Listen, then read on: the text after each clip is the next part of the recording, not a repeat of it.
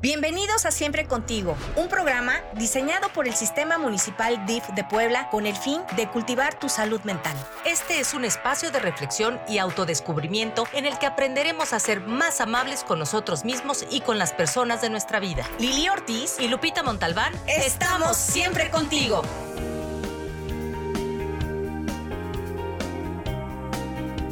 La semana pasada hablamos del suicidio y reflexionábamos que según la Organización Mundial de la Salud, el grupo de mayor riesgo es el conformado por jóvenes entre 14 y 29 años. Nos preocupa mucho que a tan corta edad las personas sufran y no encuentren salida a su intenso dolor. Por ello, Hoy hablaremos de la juventud, de su contexto y de la forma en la que lidian el mundo agitado que les tocó vivir. Corremos dos riesgos al hablar de este grupo. Uno, hacer juicios o generalizar. Y dos, creer que como parte de su proceso natural de desarrollo, su carácter es tímido, ensimismado y poco participativo.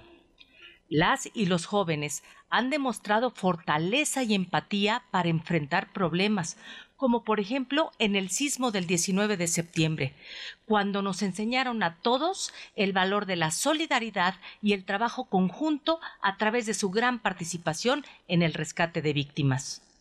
Es cierto que en la adolescencia el ser humano vive una crisis existencial que le genera cambios, pero también puede ser que su comportamiento sea un grito silencioso que no escuchamos.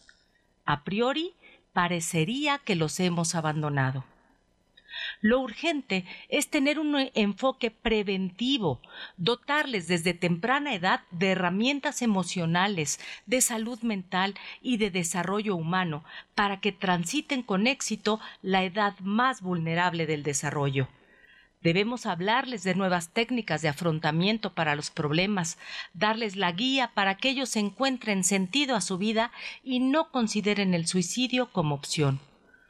Hoy, nuestra especialista nos ayudará a ver con detenimiento la problemática de la juventud y nos dirá cómo podemos participar todos en la formación de generaciones más sanas, acompañadas y felices. Comenzamos.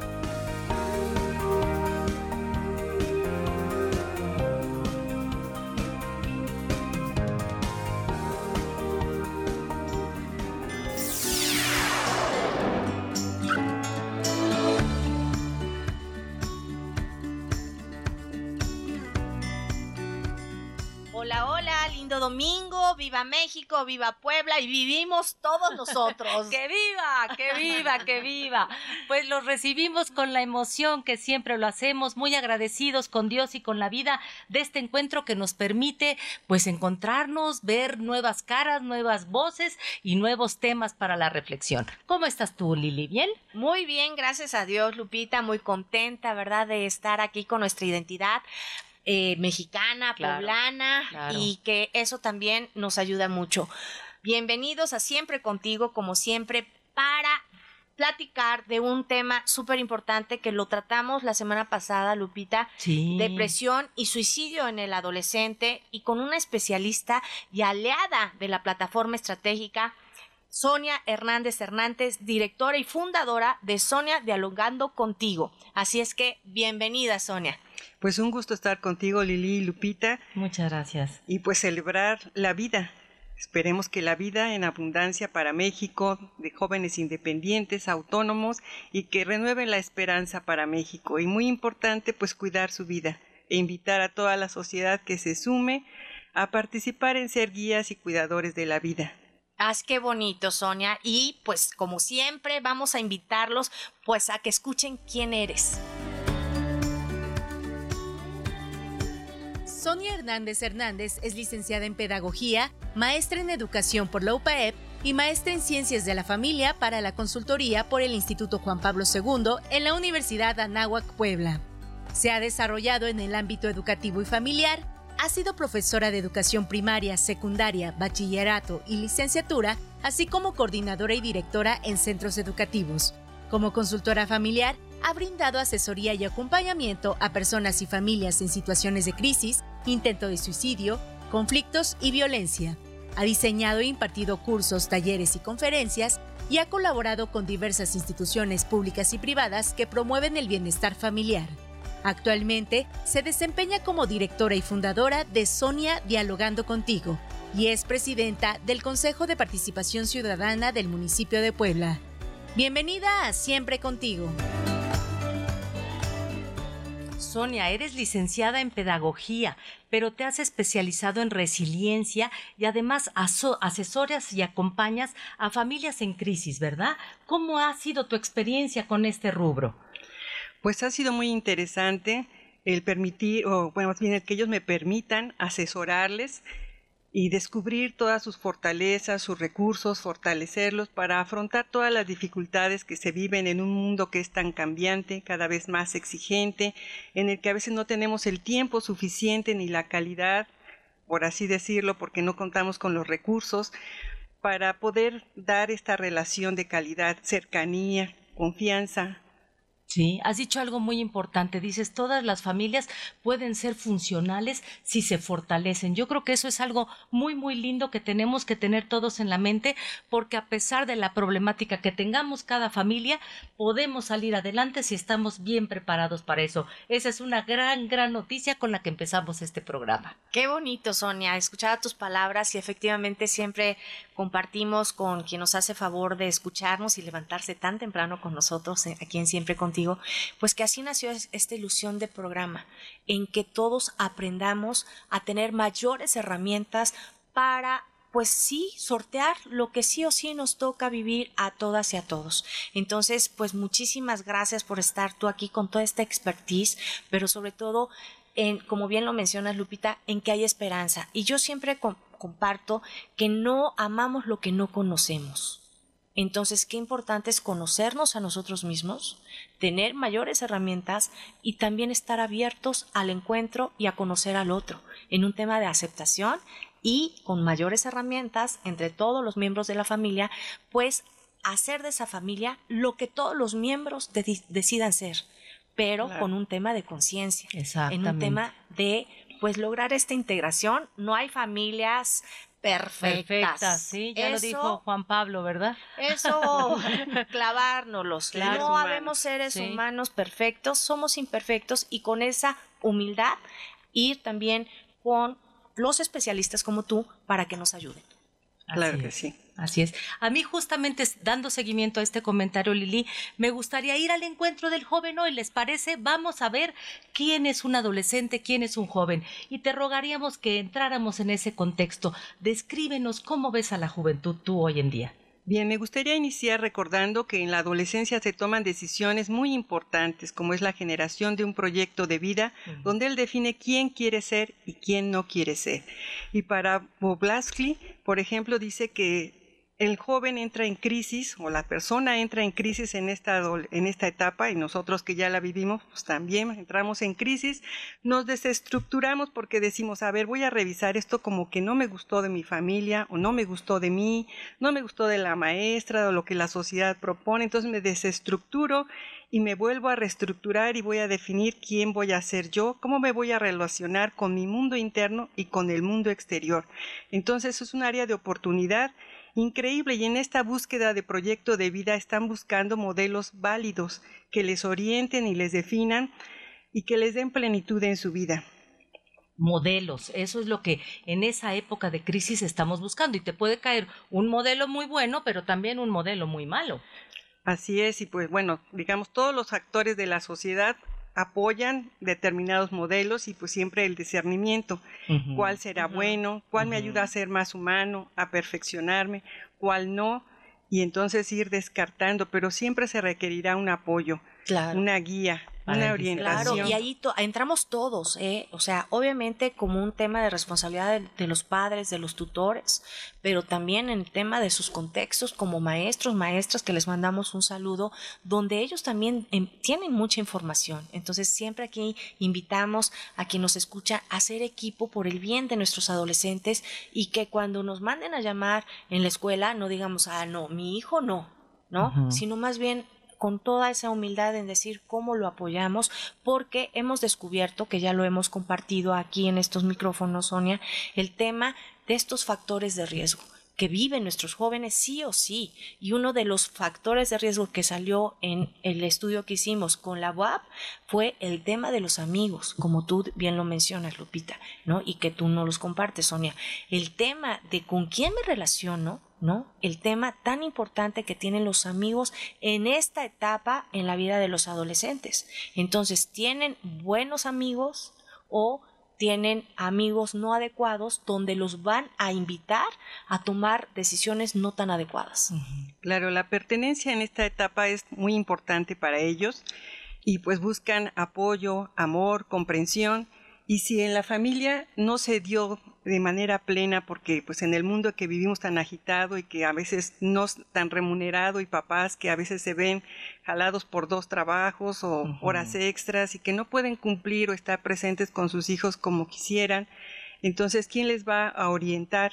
Y quedan a lo mejor expuestos a los amigos, a los medios de comunicación, y bueno, pues esta pertenencia, eh, si no está orientada con un discernimiento, una crítica, cómo se valora la amistad, cómo se desarrolla o preparo al hijo para ser o elegir, o ser amigo o elegir a un amigo. Y ser buen amigo. Y ser un buen amigo. No porque... tener un buen amigo, sino también en un tema de corresponsabilidad, ser un buen amigo. entonces, ¿qué, qué importante es lo que tú nos estás compartiendo. Y entonces, pues platícanos de cómo encontramos estas y prender estas antenas sobre los factores de riesgo? Pues mira, yo considero que sí es importante la pertenencia, pero también hay que ubicar como papás que también, o como sociedad en general, el joven busca ser independiente. Más que la pertenencia, valora mucho su independencia y su libertad. Y en la medida que le vayamos orientando para que él mismo defina y se singularice, y sea líder más que seguir a otros, porque a veces en la pertenencia se sigue, porque me apoyen, me den amor, comprensión, voy a seguir lo que otros marquen, aunque esto me genere cierta incomodidad, malestar, y digo, bueno, pues lo voy a hacer, él está golpeando, pues yo golpeo, ¿no? Él insulta y yo insulto, y entonces quiero ser parte de alguien, pero también impulsarles el ser líderes, esa independencia, autonomía. Y ahorita que hemos pasado estas fiestas patrias, pues creo que necesitamos gente que se defina a sí misma y que sea seguido y que guíe a otros para el servicio y que encuentren sentido y plenitud en sus vidas. Entonces, ¿qué es lo que te va a diferenciar? ¿Qué puedes apoyar a otros? Qué importante y sobre todo eso, el liderazgo. Nunca habíamos caído en cuenta que hacer un hijo líder, hacer un adolescente líder puede ser una gran ventaja para él en la vida.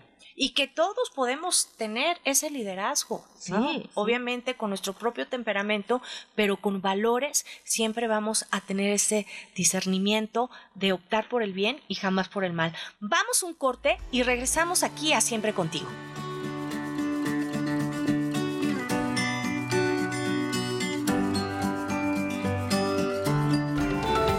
Tu prioridad sea tu salud mental. Regresamos.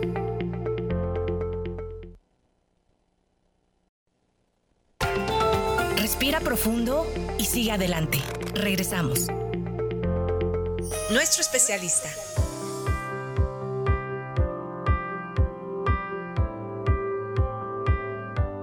regresamos a siempre contigo a platicar con nuestra especialista Sonia Hernández Hernández y pues nos está hablando de depresión y suicidio en el adolescente. Y tú acabas de señalar algo bien importante, el tema del liderazgo.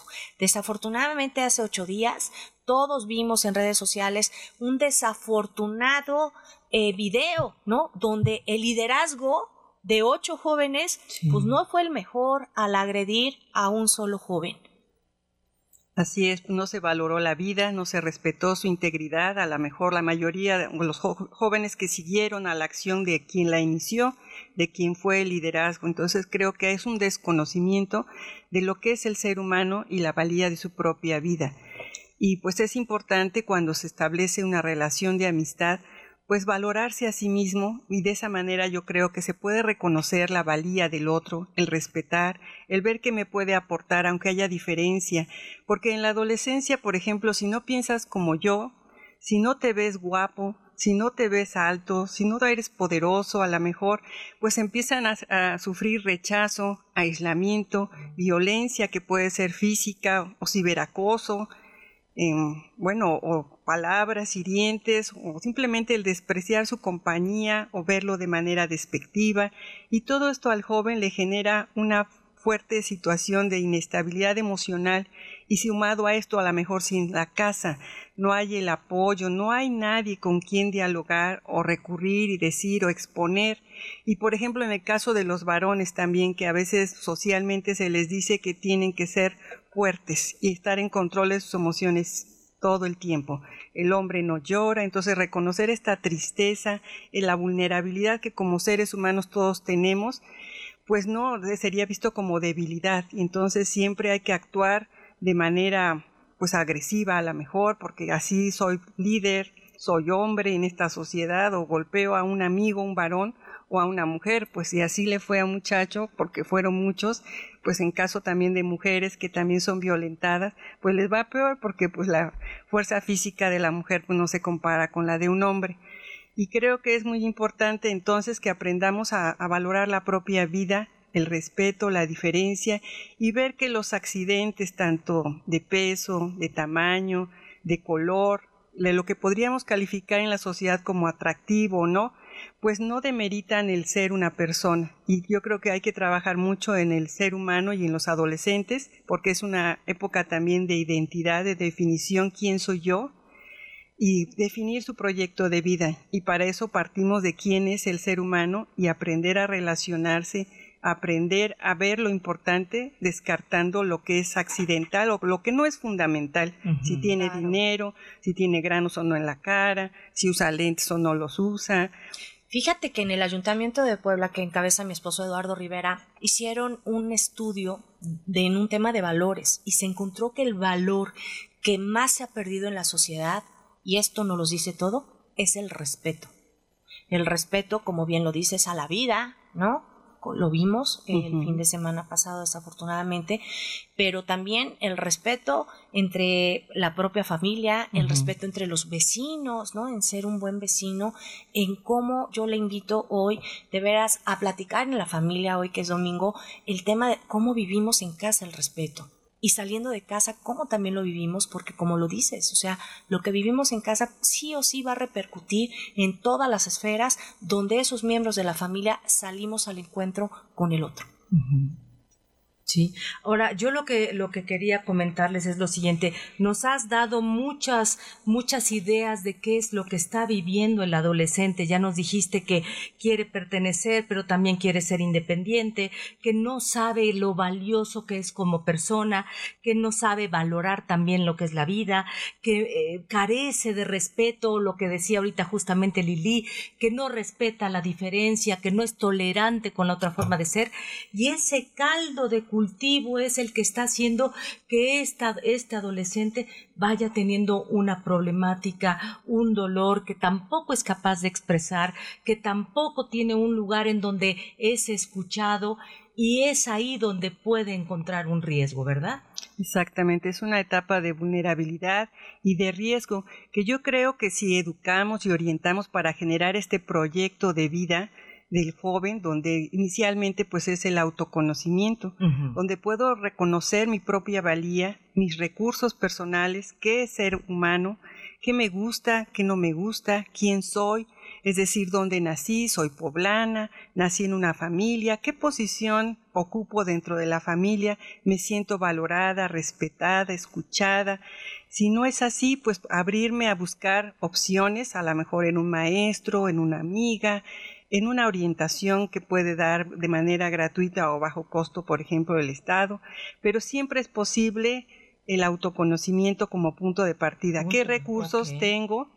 Y entonces eh, voy a ir valorándome o mi FODA, ¿no? Fortalezas, oportunidades, amenazas, riesgos, ¿sí? debilidades, reconocer realmente quién soy yo, o sea, no de, notar o decir esto no, yo no soy una persona que tiene defectos, sí, sí me desespero a veces, pierdo la paciencia, qué es lo que yo puedo identificar de mí y cómo puedo trabajar. Cuando yo reconozco algo, puedo hacer algo también, ya sea positivo o negativo. Si yo no descubro que tengo 100 pesos en la bolsa, no me los voy a gastar.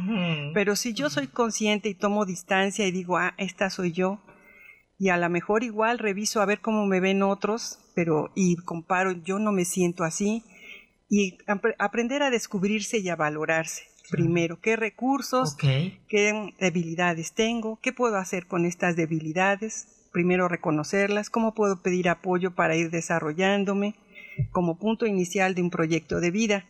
Después de un, bueno, si eh, considero muy importante que generemos en los chicos un proyecto de vida porque esto le va a dar dirección, también le va a permitir desarrollar sus potencialidades y pues también afrontar todas las dificultades que surjan.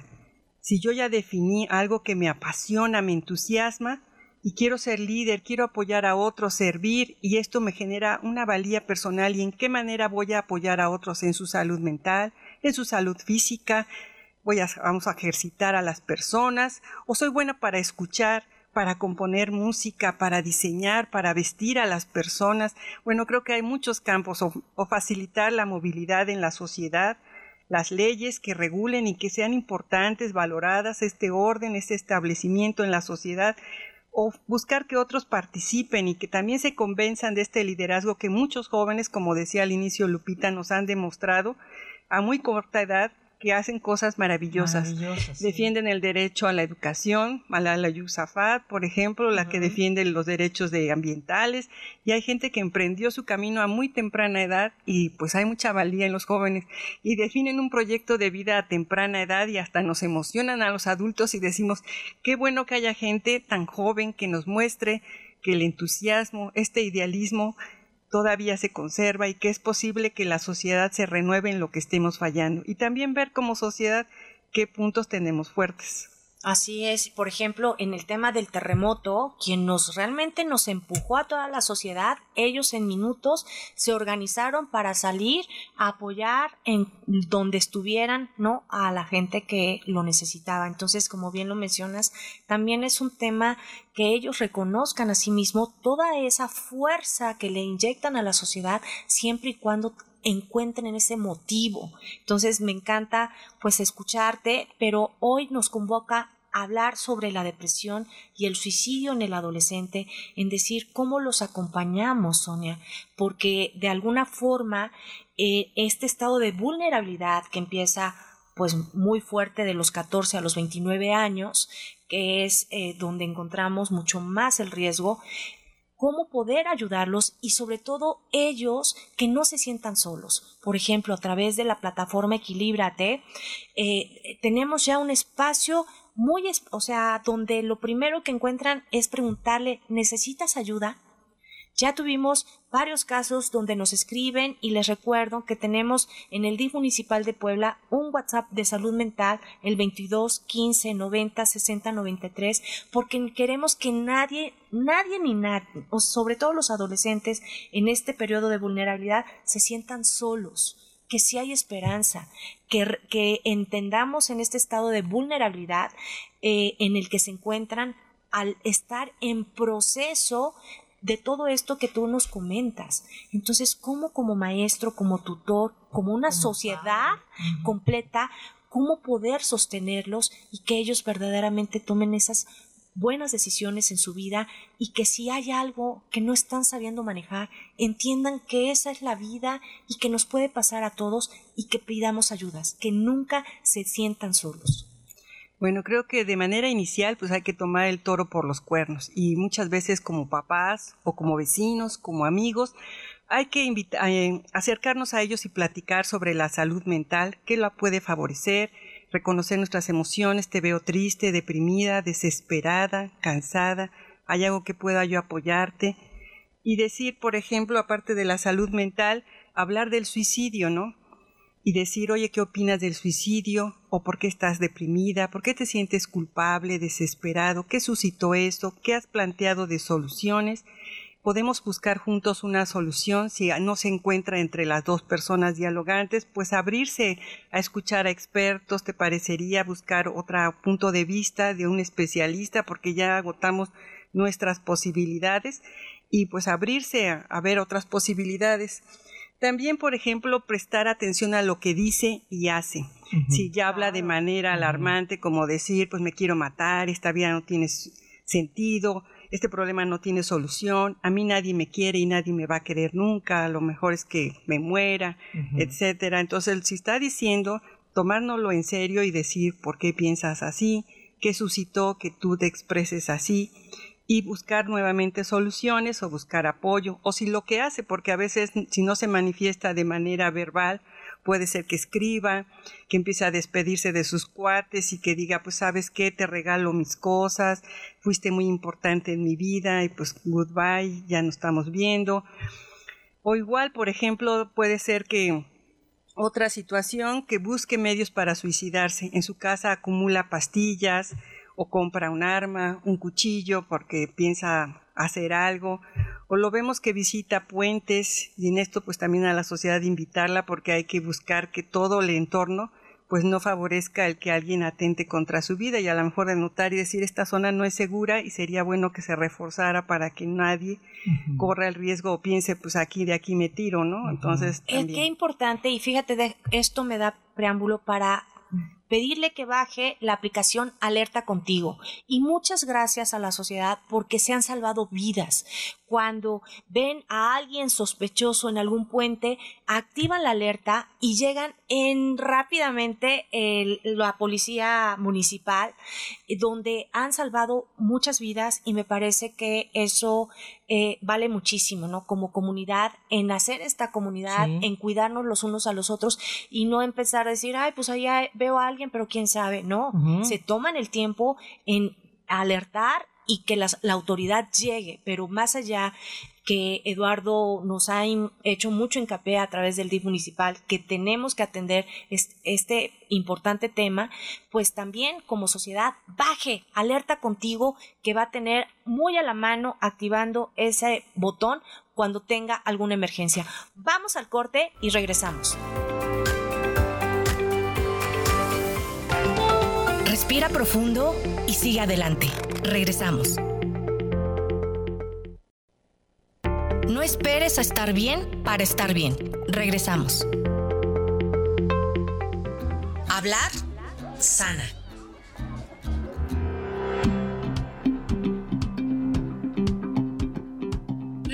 Estamos a sus órdenes en el 273-3301 y 273-3302. Hoy nos hace favor de acompañar a Moss, a quien le agradecemos muchísimo la colaboración y ayuda. Háblele, él estará muy contento de recibir sus llamadas y sobre todo conocer sus opiniones sobre este tema. Así que Sonia, platícanos, nos hacías comentario hace un ratito de un estudio de Harvard sobre el suicidio. Bueno, no, Harvard más bien el estudio fue ah, sobre, qué proporciona la felicidad, al ser humano y pues después de 70 años descubrió que lo que hace feliz al ser humano es el relacionarse, el, tener vínculo, el vínculo y la salud. O sea, yo sí tengo buenos vínculos afectivos, cercanía, cuates, a quien yo le importe, para quien yo sea importante, voy a estar feliz. Y eso lo descubrieron pues a lo largo de toda una vida, siguieron a personas que durante mucho tiempo, 70 años, y descubrieron al final de su vida que declaraban la mayoría eso, que, lo que había hecho felices y le había dado sentido a su vida, era contar con esas relaciones de calidad, de cercanía. Y en el caso, por ejemplo, de Japón, pues que hay tanta competitividad, se absorbe por el trabajo, y pues ya no hay a lo mejor tiempo para la relación o para disfrutar consigo mismo, porque también es una relación que hay que cultivar. Y entonces si las personas pasan mucho tiempo solas, que ahora también es algo que hay en la sociedad o en los jóvenes, que mamás dicen o me dicen, ¿verdad? Es que, ¿qué voy a hacer con mi hijo para que se pare de ese celular? Porque qué está pasando ahí, ¿no? A lo mejor pensamos que está seguro o en, otras épocas pensaban que estaba seguro en la habitación, pero ahora con el internet, pues todo un universo que se abre ahí. Que se entra a nuestras casas, ¿no? o sea, y hay que tener mucho cuidado porque, pues ya lo hemos comentado aquí, Lupita, pues eso no nos tocó a nosotros. Sí, sí. Entonces, pues requieren padres tutores de este siglo, aunque hayamos nacido en el siglo pasado. Entonces, sí ver todos estos factores de riesgo que tenemos, ¿no? Donde pues también les afecta el ciberbullying, como bien lo mencionaste, en, o sea, en saber en qué está y cómo es que estoy viendo a mi adolescente, ¿no? Tranquilo, eh, esto, esto de riesgo que nos estás diciendo, ¿no? Y cómo saber no replicar lo que otros países en nuestra casa están siendo con muchísima dolor y soporte que no, no hay aguante y que está siendo el número uno en suicidio en Japón por esa presión social que tienen en un tema de competitividad. Así es, y pues bueno, entonces hay que darse el tiempo para relacionarse, evitar que los jóvenes pasen el, solos el tiempo, porque a veces creyendo que con el celular se relacionan, bueno, son formas nuevas de integración social, pero siempre requeriremos de este contacto físico o de contacto visual, de escucharnos. Esto es lo verdaderamente enriquecedor porque involucra al ser humano pues en más dimensiones, no todo, no solamente lo visual, porque un mensaje de texto o a lo mejor si mandamos un mensaje de voz, pero siempre cuando nos reunimos con las amigas para platicar en un café, pues eso como que a las mujeres nos permite clarificarnos, desahogarnos, los hombres a lo mejor igual cuando ven un partido de fútbol juntos o al estadio también, o sea, el contacto somos gregarios por naturaleza al ser humano, entonces es muy importante que no pasen el tiempo solos y si pasan en redes sociales, pues que socialicen lo que viven ahí, compartir como padres de familia o como amigos o vecinos, qué veo, qué me enriquece, qué no me gustó de las redes sociales, por ejemplo, el ver noticias deprimentes no me gusta mucho, o escuchar videos donde las personas pues solamente se ridiculizan o tratan de mostrar algo negativo, su propia violencia, insultar a otros, pues eso a lo mejor lo descarto, pero lo comparto, socializo qué veo en las redes sociales, cómo me estoy sintiendo, si soy la misma persona en las redes sociales y en el trato personal o tengo dos caras, ¿no? Claro, y qué importante dijiste algo, Sonia, el tema de las redes sociales, porque si yo no estoy de acuerdo con algo que Lupita está compartiendo, pues me, guardo mis comentarios, pero yo veo a veces hasta un odio o sea, un, de veras un odio terrible, o sea, que la persona aprovecha cualquier cosa que no esté de acuerdo como para insultar, para, denostar, para herir, para humillar, ¿no? No solamente en los jóvenes. Entonces, qué importante en, otra vez regresamos al respeto, ¿no? Todos tenemos derecho, pues, a expresar lo que queramos, pero ese mismo derecho tengo pues a que si voy a escribir algo que no aporte algo bueno, pues mejor no, no hacerlo, ¿no? Porque intoxicamos pues realmente este ambiente hasta en lo virtual. Claro, y también siempre abrirse al diálogo respetuoso y valorar y también saber argumentar y distinguir que lo que pensamos en un momento dado o un punto de vista que no está fundamentado, que a lo mejor me dejé llevar y dije, pues esto es menso, no tiene sentido, o con otras palabras, pero realmente me detuve a reflexionar, esto enriquecería mi vinculación con la otra persona o el analizar su punto de vista, tratar de ser empático y decir, bueno, ¿por qué piensa esto? ¿Cuál fue su historia de vida?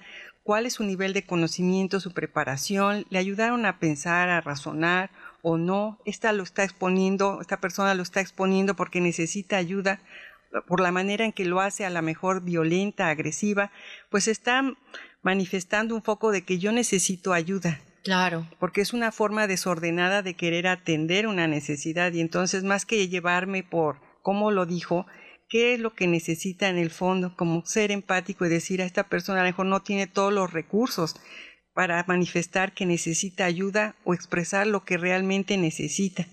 Como sociedad muchas veces tampoco somos educados para expresar lo que necesitamos y pedir a la sociedad que nos ayuden a veces con insultos, con descalificaciones, es como pensamos que otros nos van a entender y el otro nos responde igual con insultos y pues ya se rompió el vínculo, la relación y obviamente ni voy a atender mis necesidades ni las del otro. Entonces sí es importante dialogar, saber que somos diferentes, únicos y nunca vamos a poder pensar exactamente lo mismo, pero podemos estar abiertos, enriquecer los puntos de vista y decir, bueno, ¿qué lo lleva a pensar, a sentir de esta manera?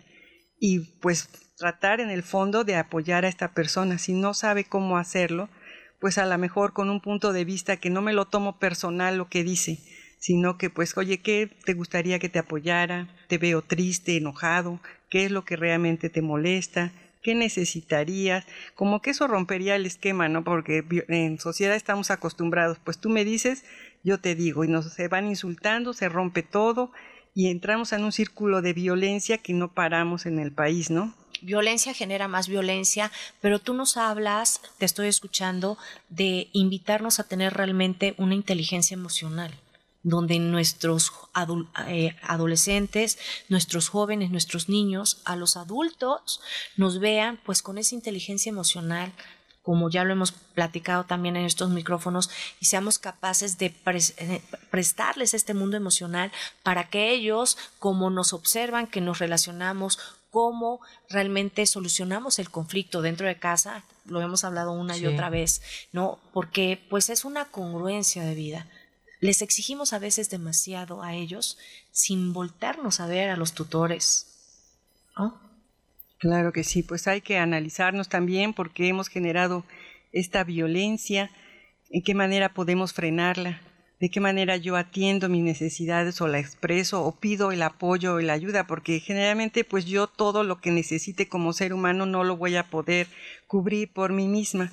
Y entonces si yo necesito a alguien que me escuche, pues voy a tener que pedir a alguien que me escuche, que me, que me proporcione apoyo, comprensión. Pues la verdad me he sentido muy confundida, muy insegura, no sé qué hacer, no encuentro salida, lo veo todo muy triste, desesperanzador, me siento muy deprimido todo el tiempo, mis pensamientos son muy recurrentes, una y otra vez pienso mal, y que tú haces todo esto por X, etcétera, etcétera. Y entonces sí es abrirnos a apoyar al otro, a sentir empatía por los demás. Y yo también creo que mucho tiene que ver con nuestra responsabilidad como padres, porque estamos hablando mucho de, de, los chicos y de sus obligaciones y de su entorno y de sus crisis emocionales o de desarrollo que están viviendo, pero ¿qué hay de los padres? ¿Han cumplido con esa función de también dirigir, poner límites, ser amorosos, respetuosos de la integridad del otro? ¿Les han enseñado? Yo creo que también ahí hay una clave muy importante que podemos tratar. Claro, pues los padres tienen que enriquecerse primero, ¿no? Quiero que recorran un camino, lo tengo que recorrer primero de crecimiento personal. A lo mejor mi historia de vida no me facilitó el contar con una comunicación asertiva o de respeto. Y entonces, pues yo repito patrones inmediatamente, pero veo reacciones y de repente me encuentro escucha o me escucho diciendo lo mismo que a mí me dijeron. O haciendo, que es lo peor. O haciendo, ¿verdad? Porque golpeo, ignoro, abandono. ¿sí? Modelos que dañan, modelos que son perjudiciales para las familias. Entonces también yo creo que ahí tenemos que hacer un alto y decir, ¿cómo estoy trabajando como papá? ¿Estoy realizando bien mi función? ¿La vocación que dije tener la estoy cumpliendo o estoy llevando al matadero a mi hijo? Porque no encuentra en mí el apoyo, no encuentra en mí ese soporte, esa escucha, ese apoyo que tanto necesita. Y que no nos enseñan tampoco a ser ¿no? No hay eh, la escuela para los papás y las mamás, ¿no? Los papás y las mamás, pero sí en este tema de conciencia, y yo lo he platicado, no hacer lo que me dañó, y más bien con esta maravillosa oportunidad de acompañar a otro ser, pues hacerlo diferente porque me ayuda a sanar, pero también me ayuda a no seguir ese patrón de conducta que daña tanto. Y yo quiero invitarle porque acuérdese que en la plataforma Equilíbrate todos los cursos son gratuitos y ahí tenemos eh, taller de crianza positiva que hoy por hoy en verdad métase, le recuerdo, le encuentra como div Puebla, no, ese es equilibrate.pueblacapital.gov.mx y encontrará muchísimos talleres. Y yo hoy les quiero recomendar uno en especial que es el de taller de primeros auxilios psicológicos. Porque si tú estás preocupada y también a las abuelitas, a los abuelitos que nos escuchan y que les mando un saludo, eh, también pueden meterse o decirle a su adolescente, oye, enséñame, vamos a meternos a la plataforma y mira, vamos a ver qué nos ofrece, porque entonces a lo mejor ahí también usted lo está motivando a que nos explore y también hay mucha información para él y si necesita ayuda, por supuesto que siempre lo estaremos pues abrazando con ese amor que usted quiere. El taller está disponible de manera gratuita, ya le dije en la plataforma y pues después eh, puede ir a tu mente en equilibrio y dar clic en el apartado de cursos y talleres y ahí estarán esta capacitación, la cual tiene la intención de ayudar a los participantes a desarrollar habilidades que les permita brindar atención inmediata, generando contención y alivio emocional a adolescentes afectados por algún evento traumático o situación estresante. Vamos a, a una pausa comercial muy rápida y regresamos.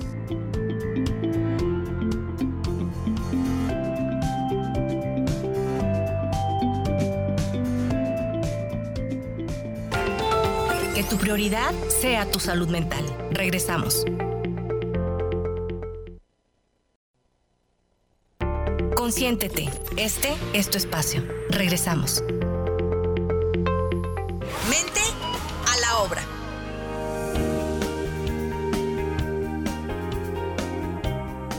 Regresamos, ahorita que comentabas Lili lo de los cursos, fíjate que quisiera compartir con el auditorio por qué se llama primeros auxilios. Cuando tú tienes algún accidente en casa, inmediatamente vas a buscar la ayuda, ¿no? En Cruz Roja o el botiquín o el alcohol y así das la primera contención urgente para tu necesidad. Justamente en el DIF, toda el área de salud mental eh, está trabajando para que si tú tienes un problema emocional, inmediatamente al contactar este curso puedas recibir un primer algodón con alcohol para sanar tu alma. Así que los invitamos a que realmente toquen esta parte que está súper bonita, súper interesante. Y si tú eres un chavo que nos estás oyendo y sientes que esto que hemos dicho va con tu personalidad, que a veces no te sientes cómodo, que a veces hay problemas que no sabes cómo manejar, que tienes una prueba muy fuerte que te está doliendo en el alma, entra te vas a encontrar con gente buena que te puede ayudar.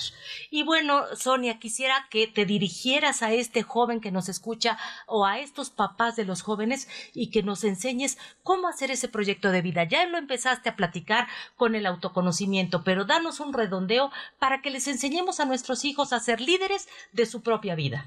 Claro que sí, un gusto. Pues mira, el proyecto de vida es una forma de prevenir el suicidio, de evitarlo, porque al momento que encuentras una dirección, y apasionas lo que has decidido, has encontrado y decides desarrollar tu potencial y superar obstáculos porque lo tienes tan definido que pues obviamente cualquier situación de riesgo pues la va a poder sortear el joven. Y bueno, habíamos hablado del autoconocimiento y un segundo paso es generar una visión, es decir, cómo quiero que los demás me vean, que me vean rico, que me vean que es una persona que disfruta placeres temporales o cómo quiero que me vean como una persona de servicio que se interesa por los demás, que genera encuentro, buenas relaciones, que liderea, que busca el beneficio para toda la sociedad y la humanidad en diferentes campos, cómo quiero ser visto, es decir, qué quiero lograr, conquistar, en cuál va a ser mi sitio en este mundo.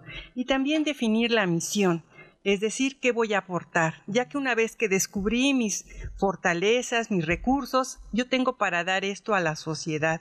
Quiero aportar esto. Quiero subsanar las deficiencias que he denotado en el ámbito a la mejor familiar, en el ámbito educativo, en el ámbito económico. Bueno, creo que podemos encontrar todos nuestro espacio. Y entonces, ¿cuál es mi misión en esta vida? Después de eso, pues es importante definir mis objetivos y mis metas ya, me, ya definí cómo quiero que me vean, lo que quiero lograr, qué quiero aportar y entonces, ¿cómo lo voy a hacer? ¿Qué objetivo o meta voy a alcanzar? Que sea medible, porque a lo mejor si expresamos una idea, pues quiero ser bueno, pero ¿cómo se es bueno? No es medible. Quiero que me escuchen, ¿cómo se va a medir? Porque ¿cómo puedo darme cuenta que lo estoy logrando? Que sea concreto, ¿para cuándo?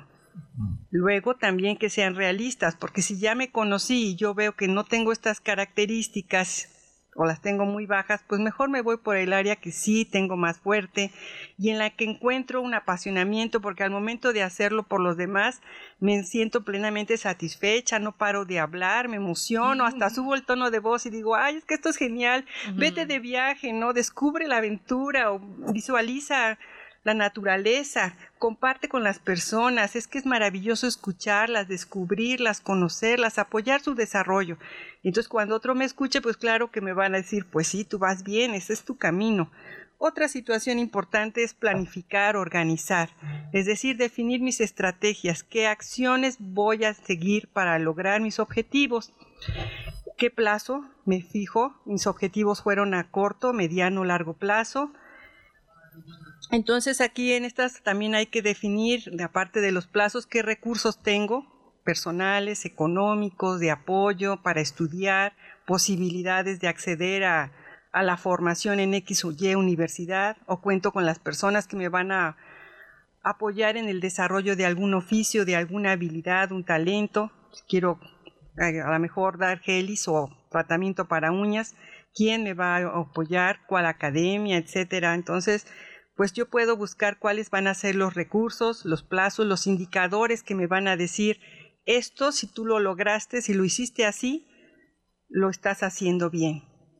Fíjate que te escucho y hoy me voy a comprometer con todos los que nos escuchan que voy a traer al alcalde, a mi esposo Eduardo Rivera, porque fíjate Sonia que en algún momento de nuestra vida nosotros compartíamos con otras familias que nosotros hicimos eso con nuestros hijos, un plan, un proyecto de, de vida familiar. Y que ahí íbamos haciendo todo esto, lo que tú nos decías con una metodología y que, pero que sí tenía fechas de caducidad ¿Por qué? Porque si yo no logro lo que estoy planeando, lo que me estoy, estoy vislumbrando en un tema, pues realmente se, se dejan plasmadas buenas buenas ideas, buenas intenciones, pero no el tema de, bueno, tengo, eh, tal fecha para lograrlo, ¿no? Y claro que hay algunas que se van replanteando con el paso del tiempo. Entonces, me comprometo a traer a mi esposo aquí con usted para que les platique esto que tan importante nos los está compartiendo Sonia y que nos preste su metodología y subirla a la plataforma. ¿Cómo órale, va, va, va. ¿Te acuerdas que se los compartimos hace 10 años? Sí, en el Teatro de la Ciudad recuerdo todo ese auditorio viendo al alcalde hablar de su familia. Pocas veces oímos a una autoridad hablar de su proyecto de vida familiar y fue muy emocionante conocer cómo él ha hecho a tres seres humanos maravillosos gracias a esa planeación. Bueno, ya me vas a hacer llorar, pero bueno, le dan apoyo para déjenme decirles que hay que empezar siendo ese líder de nuestra propia familia porque fácil no, no es. Lo que decíamos, nadie nos enseña, pero también son herramientas que les vamos enseñando a ellos, donde les chocaba esas eh, reuniones familiares que las tenemos que hacer creativas, divertidas, porque si no, obviamente, pues nadie le gusta estar en juntita familiar. Pero al final, que las dejamos de hacer porque era, o sea, la verdad, requiere tiempo, planeación y todo, pero al final ellos, ahora que están grandes, ya saben que tienen 28, 26 y 24, en unos días mi hijita cumple 24, pero este, ahora ellos es parte de su vida, ¿no? En saber planear, en saber cambiar, en, en, como tú dices, en saber cuáles son sus, pues todo lo que ellos, sus potencialidades potencialidades, perdón, pero también sus debilidades y que le tenemos que echar ganitas todos, ¿no? Porque todos teníamos cosas buenas y no tan buenas, pero con la opción que con la elección lo podemos lograr, Sonia. Digo, gracias porque me hiciste recordar una, o sea, todo lo que ha sido mi vida familiar también junto a, a Lalo y que pues le hemos echado ganitas y que la familia pues lo merece. Es la célula más importante de la sociedad y que tenemos que estar pues preparados para poderlos acompañar. Y si no lo estamos, hay pues especialistas maravillosas como tú, Sonia, que te agradezco tanto que nos estés compartiendo este día cosas tan importantes a descubrir. Pues un gusto escuchar que hay una familia que lleva a cabo esto del proyecto de vida y que también hay una familia que apoya e impulsa a un líder que tiene que ver por el bienestar de toda una sociedad en el municipio de Puebla y que permanezca unida y que pues sigue creciendo y aprendiendo. Y bueno, y en este proyecto de vida, pues a mí también me gustaría manifestar que pues hay que tener presente los obstáculos, aparte de estas debilidades, porque los obstáculos a veces pueden ser internos o la propia familia, porque hay presiones de que sigue la carrera, ya está el negocio montado, ¿no? o aquí no vas a ganar dinero, lo que importa o impera en la sociedad es que ganes dinero y entonces, pues si yo escogí algo que no es muy rentable, a mí me gustaba, me gusta escuchar a mis alumnos que dicen, bueno, yo voy a estudiar psicopedagogía, sé que no es muy rentable, pero me encanta apoyar el desarrollo de los jóvenes. Y entonces, pues se abren realmente algo que le da sentido a su vida y no se dejan llevar por presiones de algo que no les gusta o que dicen solo ve el factor económico y descarta lo que tú sientes, lo que para lo que tú eres bueno, tus habilidades. Y un siguiente paso en el proyecto de vida es poner en marcha, ejecutar. Y al momento de ejecutar, pues hay que ir evaluando y viendo qué estoy logrando, qué nos está logrando. Y cuando tengo un logro, pues celebrar y compartir en familia y decir, hey, logré mayor audiencia, hey, logré pues mayor este aprendizaje, ya puedo hacer una planeación o ya pude escuchar mejor o apoyar a una persona para dar soluciones, una intervención. Entonces voy celebrando mis propios logros. También, obviamente, si tengo fracasos o más bien dicen que son aprendizajes, qué falló, qué puedo hacer. Y también a veces, aunque prevemos situaciones personales que tengo, de recursos personales, económicos. Hay otros factores que surgen que no podemos controlar y nos cambian nuestro proyecto de vida y también es muy importante tener esta flexibilidad y adaptabilidad porque a veces si no desarrollamos esto en los hijos y solamente el padre quiere control y lo que él se diga y todo el tiempo y tiene que salir súper perfecto y entonces el joven puede entrar en crisis y también en suicidarse porque pues es, es, muy rígido y no se es flexible a que la vida pues a veces no la controlamos del todo. Entonces flexibilizar y adaptar. Bueno, no se pudo lograr el 10, pero logré el 6, ¿no? Por, por poner un número, una marca. No logré tener tan buenos amigos como yo quería, nada, quería yo 5 y tengo uno. Pero entonces ser flexible y adaptar. Mi hijo no escogió la carrera que yo quería, pues también en esto que decíamos que los padres definir si tuvimos un proyecto de vida o no y a lo mejor replantearnos para el resto de vida si este proyecto de vida que si tuve o no tuve y darme la oportunidad de generar un proyecto de vida para concluir mi existencia, ya sea que viva 80 o 90 años o cuántos voy a vivir, no lo sé, pero yo me planteé hasta tener una familia, a lo mejor, los hijos, un trabajo, casa y ya no planteé más. Entonces sí también planteé a los papás un nuevo proyecto de vida y de redescubrirse y así decirle al hijo, mira, esto así se hace, no lo había hecho, pero lo voy a hacer, te invito a hacerlo, te apoyo ofrezco mi comprensión, pues lo que necesites vamos juntos, yo voy a hacerlo por el resto de mi vida, tú por el inicio de tu vida, que espero que sea prometedora, feliz para ti, para todos los que te qué rodeamos, ¿no? Qué bueno, Sonia. Yo creo que estamos llegando al término del programa, pero me gustaría que hiciéramos un resumen muy, muy rápido. Sonia nos ha enseñado hoy que para el mejor antídoto para el suicidio es que el joven sea líder de su propia vida, que tenga un proyecto. Así que padres, amigos míos que nos escuchan, vamos a enseñarle al hijo a tener un proyecto de vida. Pareciera difícil, pero no lo es. Lo único que hay que hacer es conocernos a nosotros mismos, ver qué tan fuertes estamos, en, eh, en conciencia, saber nuestras fortalezas y debilidades, tener compasión de nosotros mismos y echarnos para adelante en el camino del bien y en el camino de la ayuda y que no estamos solos. Aquí los esperamos en siempre contigo para seguir aprovechando estos maravillosos especialistas. Gracias, Sonia, porque nos quedamos con esperanza, pero también con responsabilidad.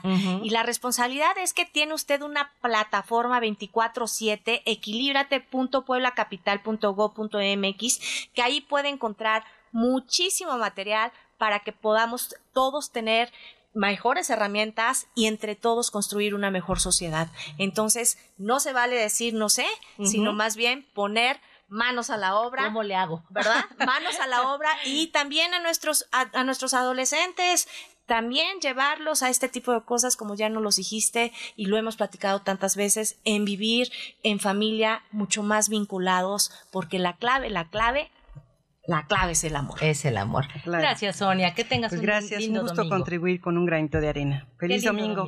Gracias. Lindo domingo. Hasta la próxima.